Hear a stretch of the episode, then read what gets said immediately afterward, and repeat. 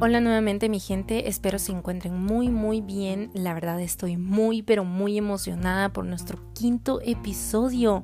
Qué alegría, qué emoción, de verdad les agradezco a todas esas personas que desde el primer episodio han estado conmigo. Créanme que todo esto es para ustedes y con la ayuda maravillosa de Dios llegaremos cada vez más lejos, ayudando y llenando vidas. Y para los que son nuevos, sean bienvenidos. Soy Andrea o Andy y este podcast es para todos ustedes. Y quiero seguir con más noticias. Les quiero contar que el siguiente martes 26 les traigo mi primer invitado al canal. Es una persona maravillosa y les traemos el tema amor. Lo desglosamos en tres partes, es decir, tres episodios que son amor propio, amor en una relación, ya sea noviazgo, amistad o matrimonio, y por último, amor familiar. Y para contarles, esta persona es Shané Santizo. Estudió una licenciatura en estudios bíblicos y teología con especialidad en misiones. Ha servido a la Iglesia Misión Evangélica Bethesda durante más de 10 años y ha predicado ahí durante más de 10 años. Es una persona maravillosa y nos estamos preparando desde ya para hablarles sobre este tema. Así que los siguientes días en mis redes sociales estaré publicando y hablaremos más sobre esto. Espero me sigan y sin hablar más de esto, entremos al tema de hoy y es el autogobierno. Y les quiero dejar tres claves para tener el mejor gobierno en tu vida. Aquí les va el primero y es motívate a ti mismo. Y primero debemos tener un conocimiento claro de nuestra parte emocional, porque las emociones siempre van de la mano con nuestra forma, con nuestra forma de actuar, con nuestras actitudes y mucho más. Y las emociones son un arma de doble filo. Y quiero Em, y, esto quiere decir que si nosotros le vemos siempre lo negativo o lo más difícil a nuestro trabajo, a nuestro estudio o en otras áreas de nuestra vida, nos vamos a sentir tristes, nos vamos a sentir impotentes, que no somos suficientes y créanme, muchas personas usan eso en nuestra contra. ¿Cuántas veces nos hemos topado con personas que dicen esta frase? O al menos la han escuchado. Eres lo que tienes. Qué dura esa frase de verdad.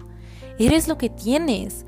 Cuando, nosotros, cuando nuestras emociones actúan de esa forma, y si nos estamos sintiendo en nuestras vidas o en una parte de nuestras vidas, nos estamos sintiendo mal, nos estamos sintiendo tristes o nos sentimos incluso vulnerables con cualquier actitud o forma de actuar de las diferentes personas que nos rodean y nos dicen algo como esto, es para que nos derrumben, en serio, es para que nos voten.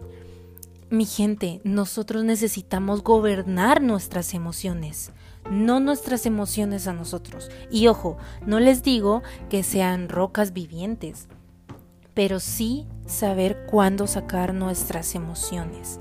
Cada persona que diga algo negativo de ustedes o alguna debilidad o alguna vulnerabilidad de ustedes, no lo demostremos con el rostro, lo que podemos demostrar con nuestras acciones. No demostremos con el rostro lo que podemos demostrar con nuestras acciones. Créanme, las acciones hablan más que una expresión en nuestro rostro. Así que, que esto sea tu motivación.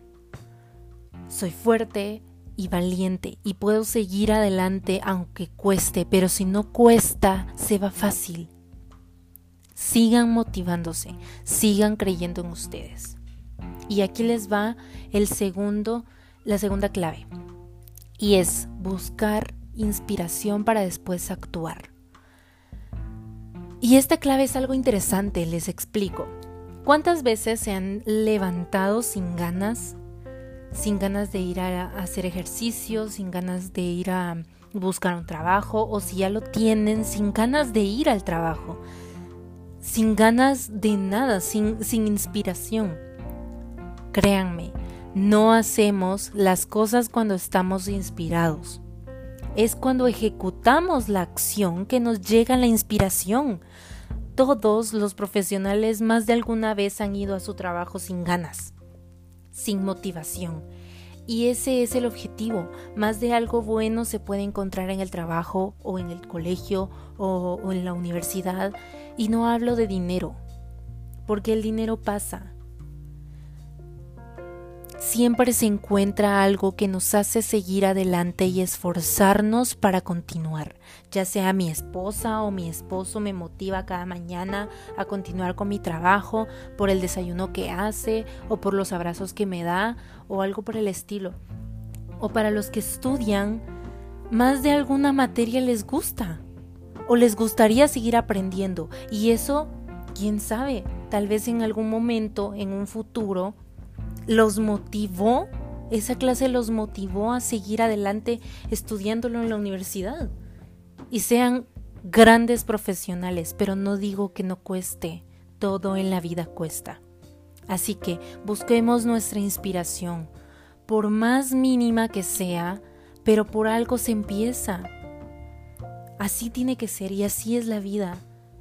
Y aquí les va la tercera y última clave y es el propósito personal. Y esto quiero compartirles como una experiencia personal. El propósito de vida no se construye, se descubre.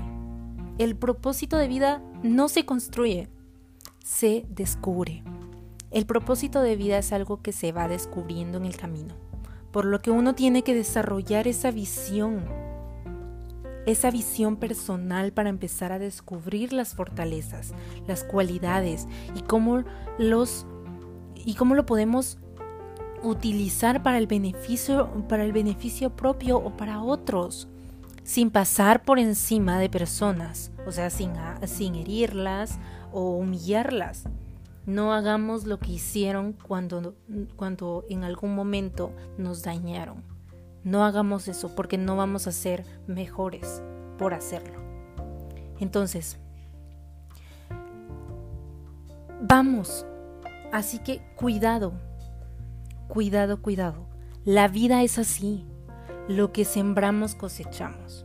Y para dejarles un ejemplo corto, hace unos cinco años atrás no tenía ni la menor idea que hoy estuviera creando este tipo de contenidos para beneficio de otras personas, como ayuda, como superación hacia esas personas que lo necesitan.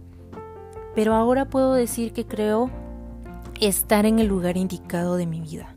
Esto me gusta hacer, me gusta ayudar y motivar a personas y que saquen lo mejor de ellos. Como les dije en mi primer en mi, primer episodio y también en la introducción, soy creyente del buen amor que le podemos ofrecer a las demás personas y así crear una sociedad mejor e inspirar y ayudar a otras personas es algo que me encanta hacer, porque hacemos más grandes a los grandes y todos aquí somos grandes. Por eso estas, estas tres claves son las que me han funcionado y cambiado mucho. Se los quiero dejar. De verdad, de todo corazón se los digo. Todo esto espero que sea de enseñanza, espero que lo agarren de la mejor forma y lo puedan usar en sus vidas. Así que este fue esta, esta fue una enseñanza muy corta, pero espero que haya dejado mucho. Al menos a más de alguien le va a gustar esto. Así que me despido. No olviden que nuestro siguiente episodio se tratará sobre el amor y escucharán la primera parte. Los espero muy, pero muy emocionada con esta invitada súper especial. Les mando un fuerte abrazo. Nos escuchamos pronto. Hasta luego.